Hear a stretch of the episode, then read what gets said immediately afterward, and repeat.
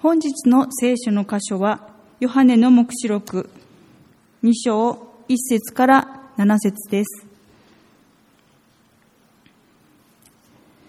ヨハネの目視録2章1節から7節になります。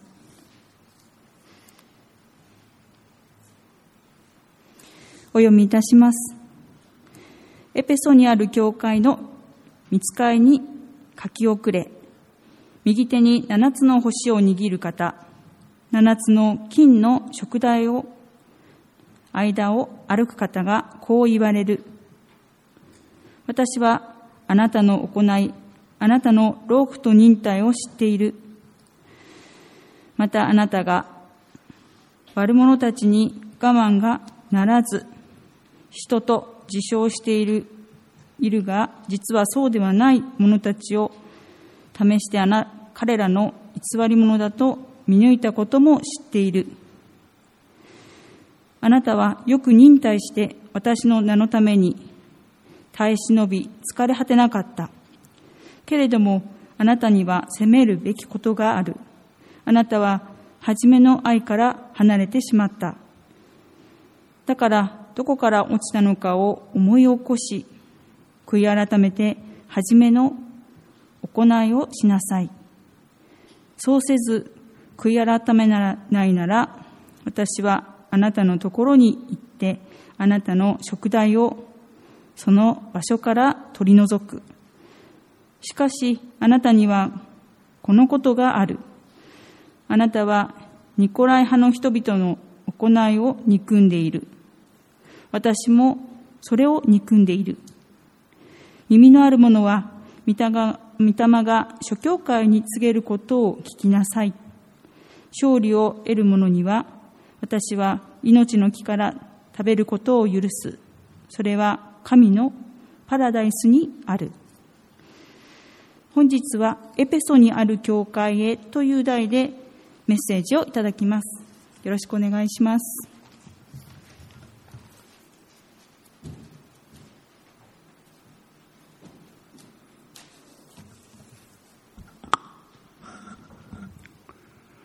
おはようございます、えー、雨の中お出かけくださりご一緒に礼拝できることを嬉しく思います、えー、あの礼拝の説教は私の当番の時はあのヨハネの黙示録が始まっています、えー、ジョイ牧師の時はマルコの福音書があこう順番に開かれていますけれども今日はあの黙示録のテーマです。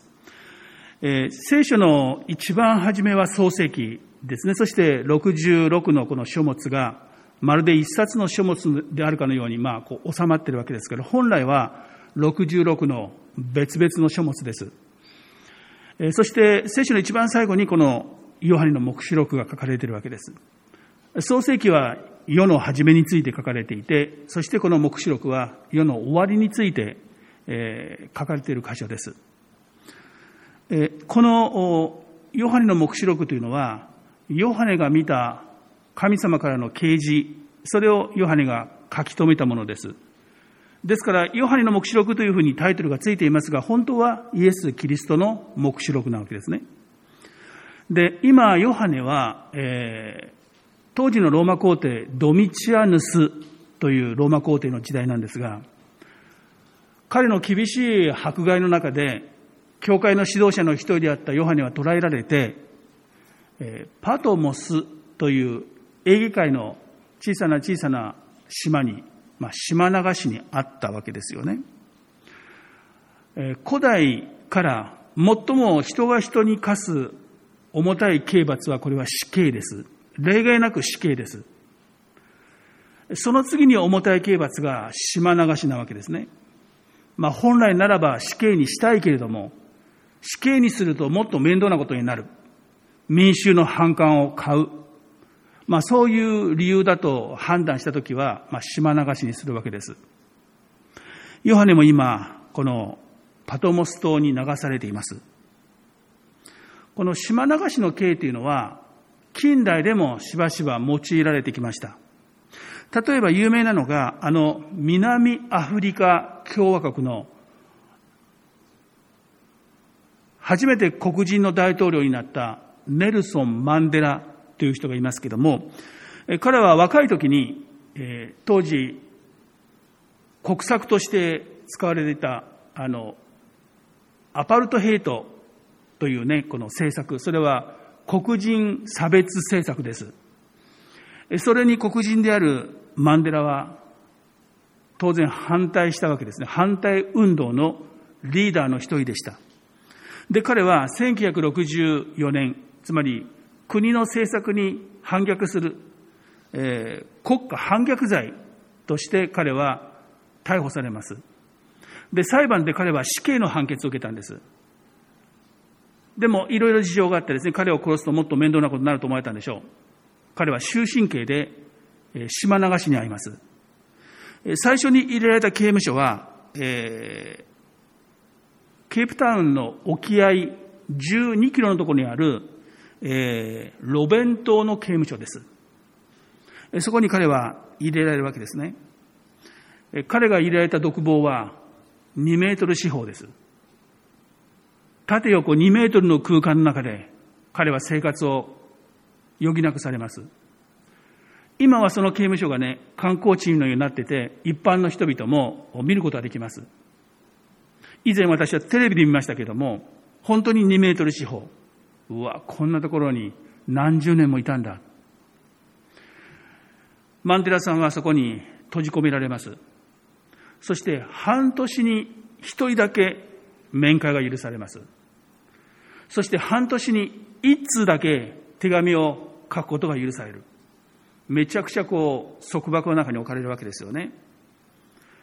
で、彼は1982年に、あの、その刑務所から他の刑務所にまあ移されます。でも刑務所には変わりない。で、結果的に彼は27年間刑務所にいるわけです。え1990年に彼は釈放されます。44歳で刑務所に入って出てきた時は71歳です。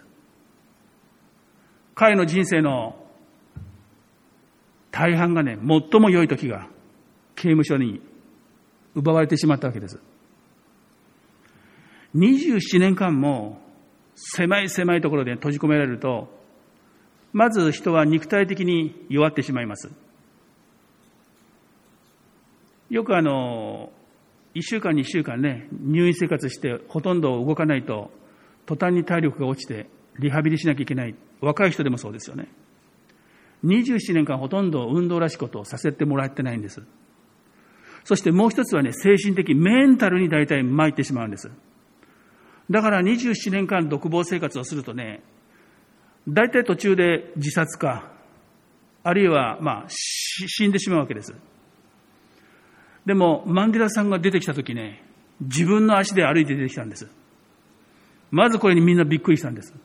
なんでそんなに元気なんだってわけです。実は彼がね、この獄中生活で耐えられた一つの大きな理由があるわけです。それは、絶えず彼はね、外の世界の情報をね、聞いていたってことです。その半年に一人しか面会できない、半年に一通しか手紙が出せない、そんな閉ざされた、情報的に閉ざされたね、世界で、なぜ彼はね、世界の情勢を知ることができたか。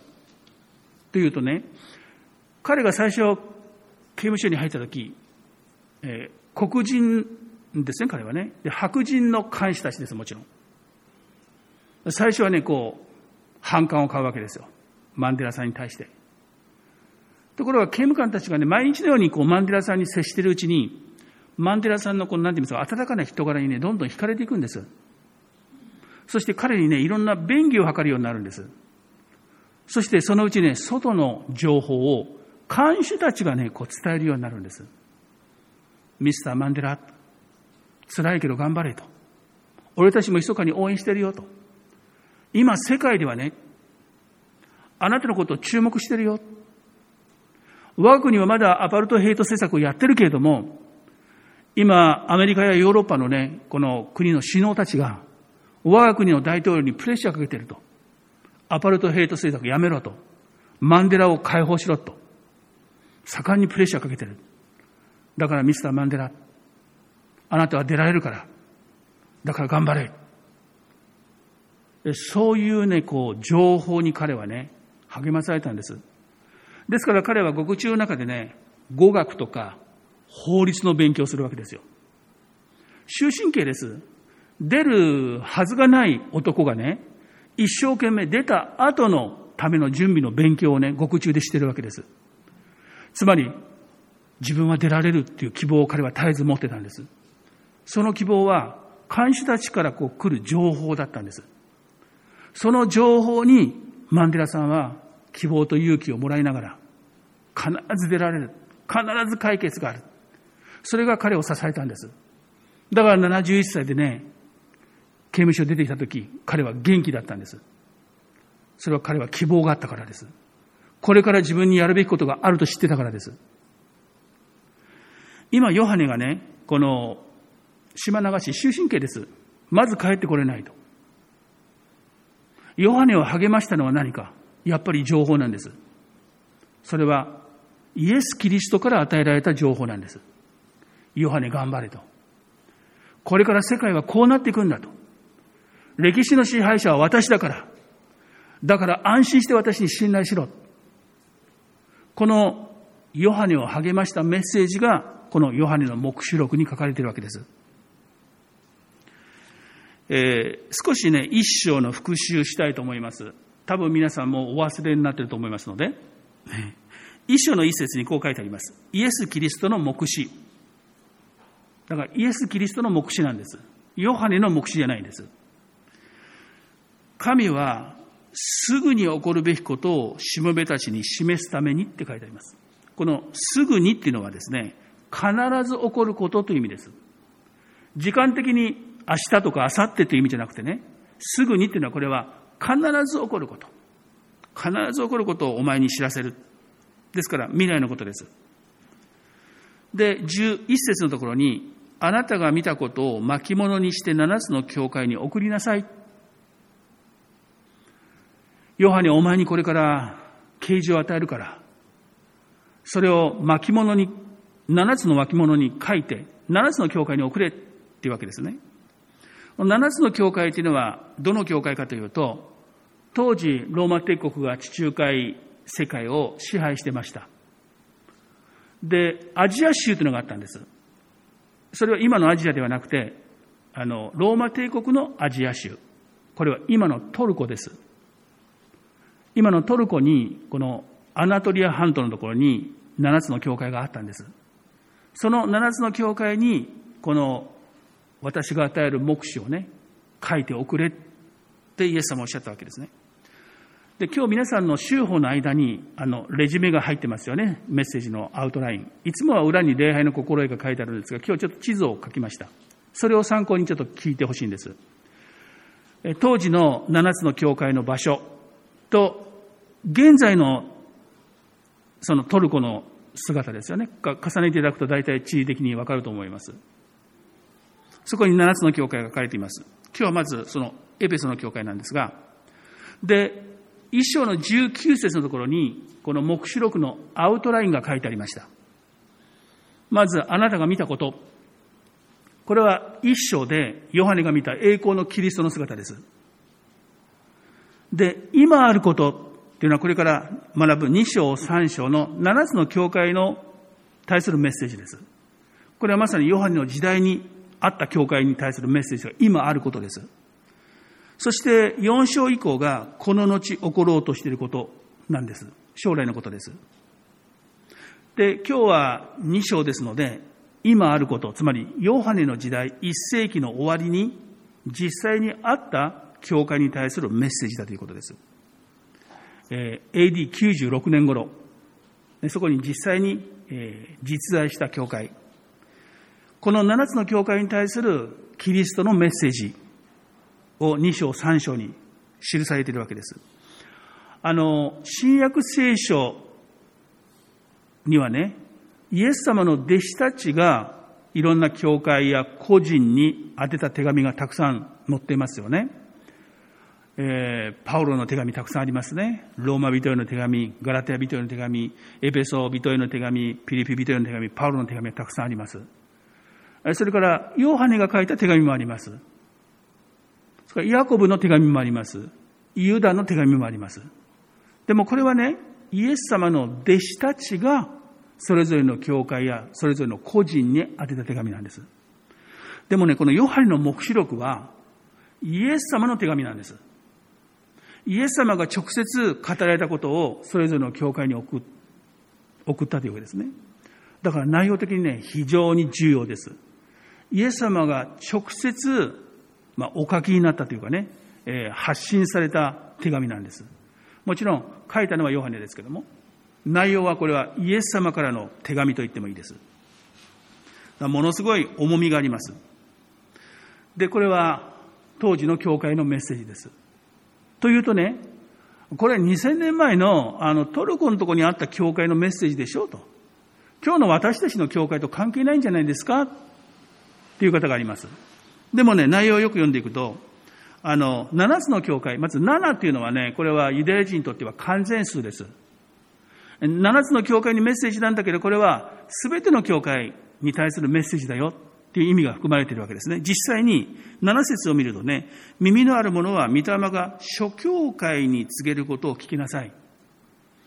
えつまり、直接的にはエペソの手紙に向かって書いてるんだけど、でも、これは諸教会が聞くべきメッセージなんだと。あらゆる時代の、あらゆる国の教会、キリストの教会っていう看板を掲げて、そこに集っている人々が全部聞くべき、例外なく聞くべきメッセージが、この7つの教会に対するメッセージなんです。ですから私たちは、この7つの教会に対するメッセージを聞きながらね、ああ、これは私たちの教会にも当てはまるな。これは私自身にも言われていることだな。そういうふうに聞くべきですよね。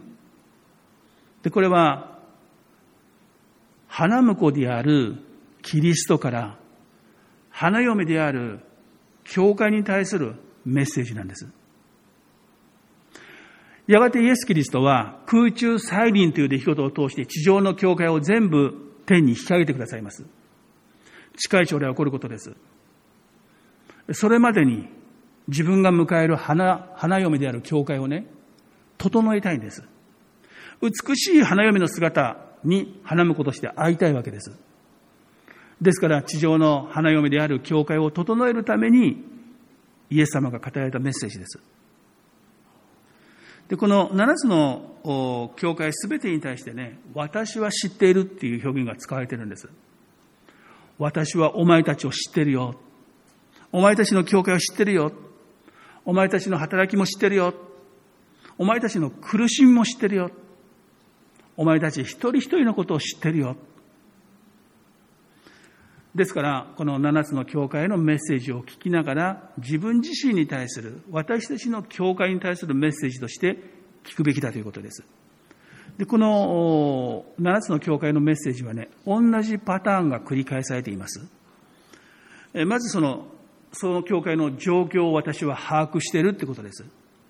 そして、まず褒めることがあります。そして、叱責することがあります。そして、励ましがあります。そして最後に約束があります。このエペソの教会に対するメッセージも同じですよね。で、エペソの教会っていうのは、ちょっと地図でね、確認していただきたいんですけども、あの、エーゲ海の沿岸にあった港町です。商業都市です。あの、当時その地方では最も繁栄した町、最も繁栄した町にある教会です。で、このエペソという町は、あの、女神アルテミスの神殿があったんです。ものすごい立派な神殿です。それからローマ皇帝の礼拝所もありました。その他様々な偶像礼拝の宮、神殿、そういうものがこう立ち並んでいる、まさに偶像の都だったんですね。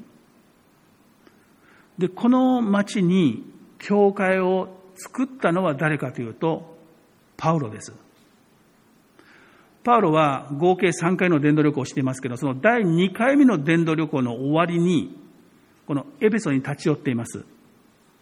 で、そこで福音を語って、クリスチャンたちが生まれます。つまり教会ができたんです。パウロはすぐに立ち去りますけども、その後、新しいクリスチャンのお世話をね、アクラとプリスキラというご夫婦に彼は委ねて、自分はエルサレムもあの、アンティオケに帰っていくんですね。で、パウロがもう一回エペソに行くのは、第3回目の伝道旅行の時です。この時はね、じっくりそこに腰を押し付けて、落ち着いて彼は伝道します。2年間。2年間エペソでね、伝道牧会をします。え、紀元後54年から56年ぐらいの時ですね。で、その様子が使徒の働きの19章に書かれています。あの、パウロたちの宣教によって、たくさんの町のね、人たちがクリスチャンになっていくんです。そして、当時のその、アルテミスの神殿があって、この神殿のね、模型を銀細工で作って売るっていうのがね、その、まあ今でも日本のなんかあの神社仏閣のそばに行くとお土産屋があってね、なんか模型とかがありますよね。奈良の大仏さんの模型とかね、いろいろ売ってますよね。同じようなことですよ。銀細工でそのアルテミスの神殿のね、模型を売ってたんです。めちゃくちゃ売れたんでしょうね。ところが、多くの人たちがクリスチャンになって、売れなくなったんです。そしたら銀細工人たちがね、商売上がったりだ商売の邪魔すんなって、パウロたちの宣教をね、邪魔したていう記録があるんです。まあ、それほどね、大きなインパクトを与えたってことです。えー、そして、あの、ヨハネの時代にはね、このエペソの教会は、その地方の中心的な教会になったわけですね。で、ヨハネ自身もこのエペソの教会の牧師をしていたんです。その時に彼は捕まって、えー、パトモスに流されたわけですね。一節を見ると、右手に七つの星を握る方って書いてあります。で、七つの星って何かっていうと、これはもう一章の二十節に、七つの星は七つの教会の見つかりたちってこう書いてありましたね。それぞれの教会を守るために見つかりたちが使わせてるんだと。その七つの教会を握るってことはね、イエス・キリストが七つの教会をしっかりと守ってくださっているという表現です。で、七つの金の食台の間を歩く方。もう自由自在にそのね、教会の間を出入りしていらっしゃる。さあ、そのエペソの教会に対するメッセージが今日の箇所です。一体そういう教会、そういう歴史を持っている教会に対して、イエス様はどんなメッセージを送られたのか。簡単に言うとね、たくさん褒めて一つ叱ってます。ね。大体いい感じでしょ？たくさん褒めといてね、心を開いといて、一つ問題があるって言われたら、うんってこうね、まあ、3つ褒めて1つ叱るぐらいがちょうど子育てにはいいとか言いますけどもね。まず褒められていること。2節私はあなたの行い、あなたの労苦と忍耐を知っている。3節にも、あなたはよく忍耐して私の名のために耐え忍び、疲れ果てなかった。ここに、労苦という言葉がありますね。お前たちの労苦をよく知ってるよ。労苦という言葉はね、もうギリギリまで力を使い果たしてもう倒れてしまっている状況なんです。あの、たまにね、陸上競技で長距離走なんかで、えっと、大体どのぐらいかな、中距離走かな。マラソンではあんまり見ないです中距離走ぐらいで、ゴールとともに倒れ込む選手結構いるでしょまさに力を使い果たした状況ですよ。このエペソの教会はね、そういう状況にある。お前たちのロークをね、もう力の限りね、私に従って、迫害の中で本当に頑張って、今にも倒れそうなね、そういう状況だってことを知ってるよ。忍耐も知ってる。忍耐というのはね、不屈の精神ですよ。もう迫害の中にあってもね、信仰にしっかり立って譲らないっていうそのね、忍耐。えー、それを知ってるよ。つまり厳しい厳しいね、ドミチアヌス・ローマ皇帝の迫害の中にあっても、このエベソの教会はね、臆することなく立ち向かって、殉教を恐れない。当然多くの殉教者を出してたんでしょうね。もう力を使い果たして、今にも倒れそうになって、それでも主に対する信仰をね、捨てない。それが褒められてるんです。すごいと。で、もう一つ褒められているのは2節の後半です。またあなた方が悪者たちに我慢がならず、使徒と自称しているが、実はそうではない者たちを試して、彼らを偽り者だと見抜いたことも知っている。つまり、エペソの教会に、間違った教えをこの持ち込む偽教師や偽預言者が、偽使徒がいたんですね。でも、エペソの教会は、すぐにそういうものを識別して追い出したんだと。受け入れなかったと。異端的な教えに惑わされなかった教会なんです。あの、さっきも言いましたように、エペソの教会は、まずパウロが土台を据えたんです。だパウロだからしっかり福音の基礎を教えたと思いますよね。で、その後その教会を任されたのが、あの、アクラとプリスキラです。この人たちは信徒なんですけどね、めちゃくちゃ聖書に詳しい人です。当時の聖書学者アポロをね、導いた人ですから。アポロ先生、あなたはちょっと足らないですね。まだ知らないことが私たちが教えましょうって言ったんです。まあ、アポロも謙遜な人だからね、えー、教えてもらったんでしょうね。それぐらいね、聖書理解に優れたご夫妻です。アクラとプリスキラ。だからパウロが去った後は、彼らがその教会の指導者です。で、その後にね、パウロの弟子のテモテがエペソの教会の牧師になってます。で、その後がこのヨハネです。だからエペソの教会というのはね、もう代々優れた聖書教師に恵まれた教会なんです。もう正しい教えをずっと聞き続けた教会なんです。だから、間違った教えが入ってくるとね、すぐ分かったんです。これおかしいと。これパウロ先生が言ってるのと違う。これテモテ先生が言ったのと違う。これはヨハネ先生が言ってることと全然違う。おかしい。すぐに分かったんです。あのね、本物に触れ続けてると、偽物が来た時すぐわかるんです。よくあの銀行員の方おっしゃいますよね。銀行員たちはね、こうやって手触りですぐ偽札がわかるって。なんでかっていうと、いつも本物を触れてるからです。本物を見てるから、こう、肌で覚えてるわけですよ。ちょっと手触りが違うと、あれ？機械に入れると偽札です。でも見ただけではわかんない。素人が見たってわかんない。それは本物にいつも触れてるから、ちょっと偽物、おかしいものが入ってくるとすぐわかるんです。これ聖書理解も同じです。聖書の教えをね、基礎的な教えをきちんと学んでおくとね、変な教えに惑わされない。エペソの教会はね、そういう教会だったんです。しかもね、パウロがあの2年間伝道してね、去っていくときに、ある警告をしてるんです。私が去っていた後に、変なことを言う偽教師がお前たちの教会にも入り込むと思うから警戒しろよって言ってるんです。だから彼らはそういう心の準備もできたんですよね。これ、使徒の働きの20章のところに出てきますので、後で見てください。ね。で、具体的にね、このエペソの教会にどういうこの偽使徒がやってきたかというと、6節にね、ニコライ派の人々って書いてありますね。ニコライ派。当時あった異端でしょうね、きっとね、ニコライ派。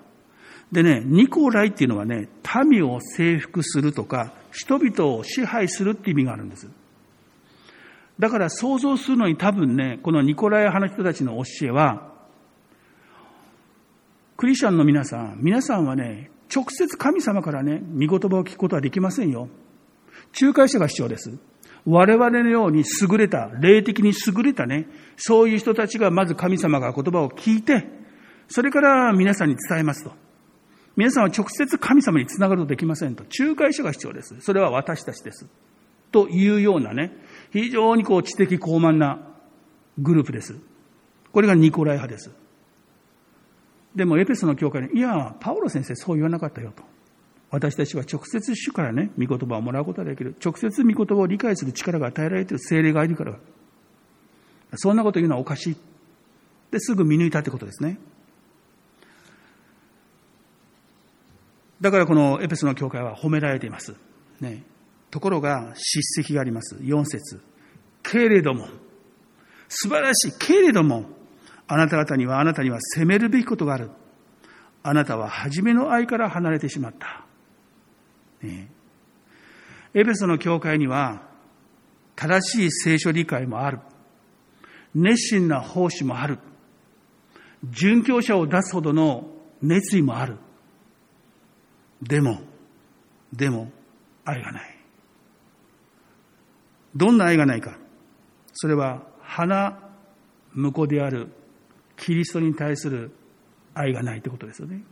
花嫁がね、花婿に愛がないってこれは大問題ですよね。例えば夫婦でもそうです。奥さんがあの家事、炊事、洗濯、育児、料理、すべてパーフェクト。でも夫に対する愛がない。これは辛いよ。こういう結婚生活は辛いと思います。ねえー、花嫁が花婿に対する愛がない。初めはあったんです、だから。初めはあったんです。で途中でどっかで亡くなったんです。結婚生活にも起こり得ますよね。だって、あなたのためなら死んでもいいわって言ってた人がね、私のためを死んでちょうだいって言い始めるからね。あなたといると息が止まりそうって言った人が、あんたといると息が詰まりそう。全然違う状況ですね。どっかで愛がなくなったんです。このエペソの教会もそうです。初めの愛がなくなった。この初めにっていうのはね、最初のって意味ありますけど、第一のとかね、あるいは何よりも優先すべきあの愛がなくなったってことです。離れたってことは捨てたってことです。無視したってことです。最も優先すべきね、私に対する愛、そこから離れてしまった。あの、パウロがかつてね、エペソの教会に手紙を書いてますよね。その中でね、エペソの教会に愛が溢れてるって褒めてるんです。エペソの一章の15節のとこ読みますとね、こういうわけで私は、私も、主イエスに対するあなた方の信仰と、すべての生徒に対する愛を聞いているので、祈るときにはあなた方のことを絶えず感謝しています。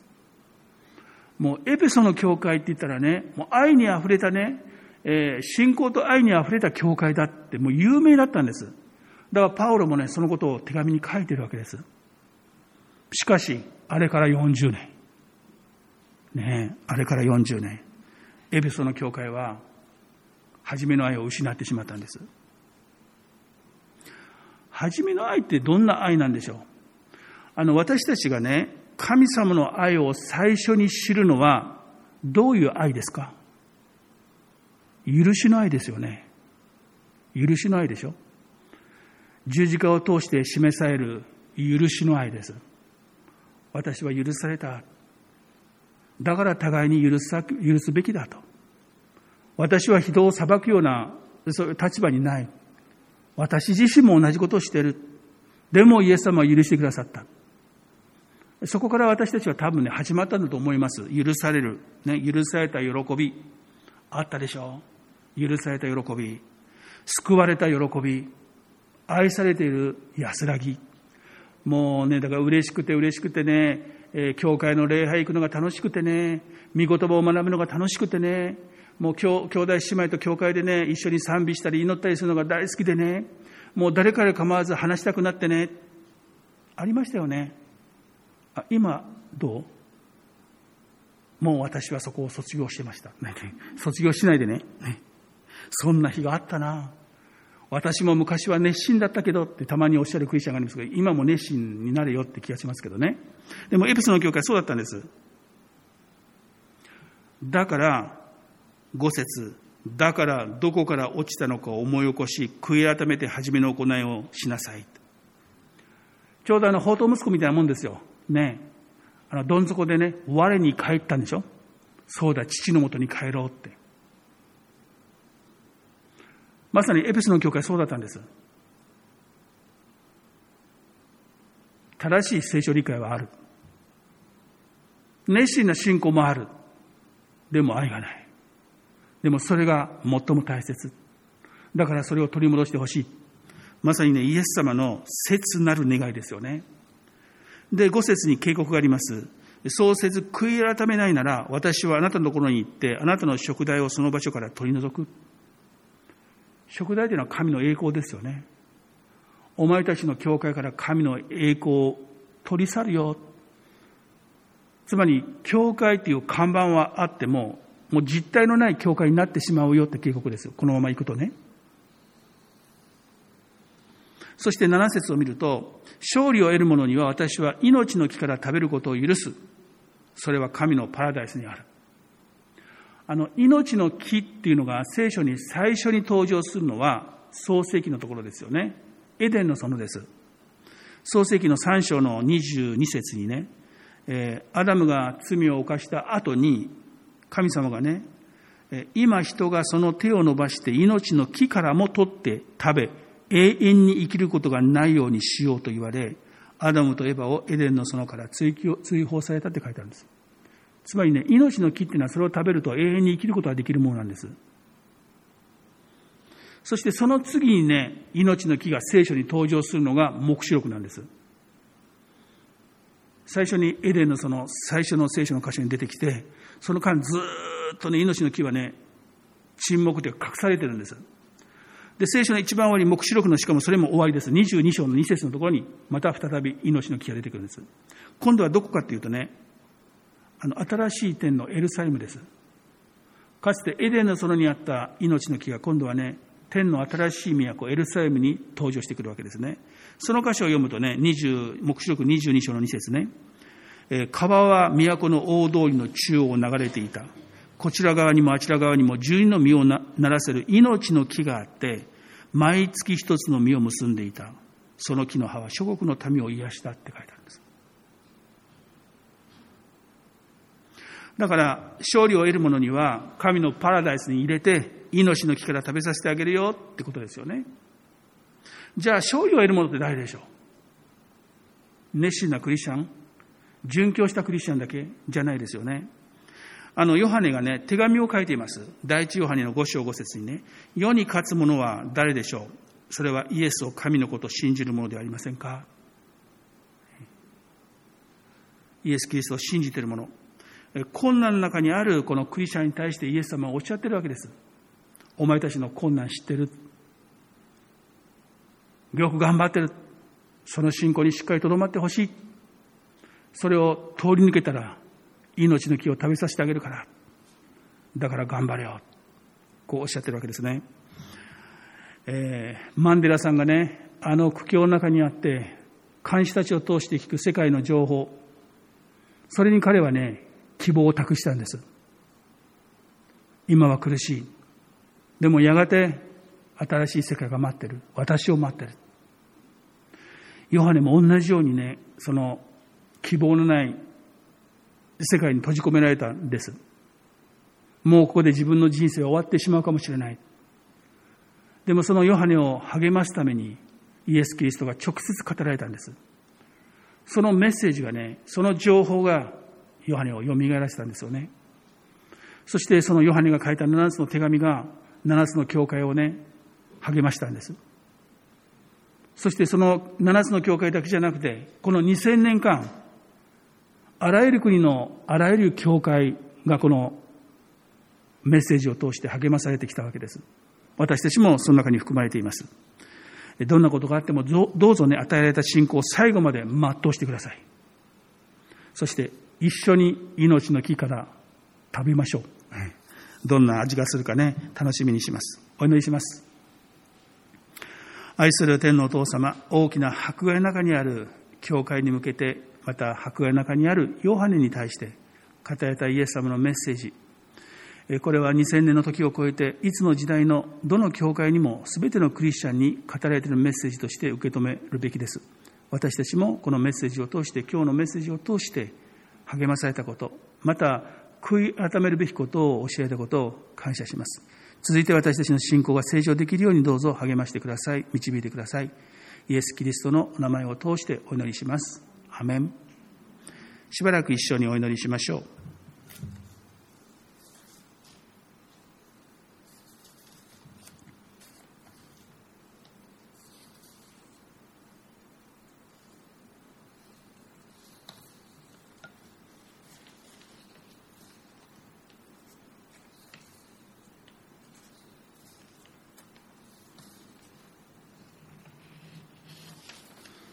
では最後に祝福のお祈りをいたします。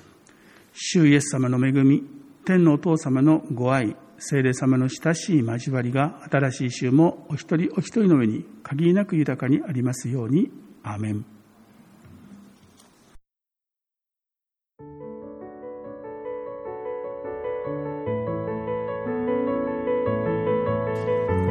峰町キリスト教会牧師の安食ジョイです。いつも峰町キリスト教会のポッドキャストをご視聴いただきありがとうございます。このポッドキャストのサービスを通してたくさんの方が毎週聖書からのメッセージを聞いてくださっていることを嬉しく思っています。このポッドキャストの配信ですが、利用者の減少が続いており、多くの方が教会 YouTube チャンネルでの視聴に切り替えてくださっていること、また、このポッドキャスト配信のための奉仕者の負担を検討し、2021年5月末をもちまして、ポッドキャストでの礼拝メッセージ配信を終了させていただきたいと思っています。利用者の皆様にはご理解いただければ幸いです。今後の礼拝メッセージは、峰町キリスト教会 YouTube チャンネルよりご視聴いただければ嬉しく思います。どうぞよろしくお願いいたします。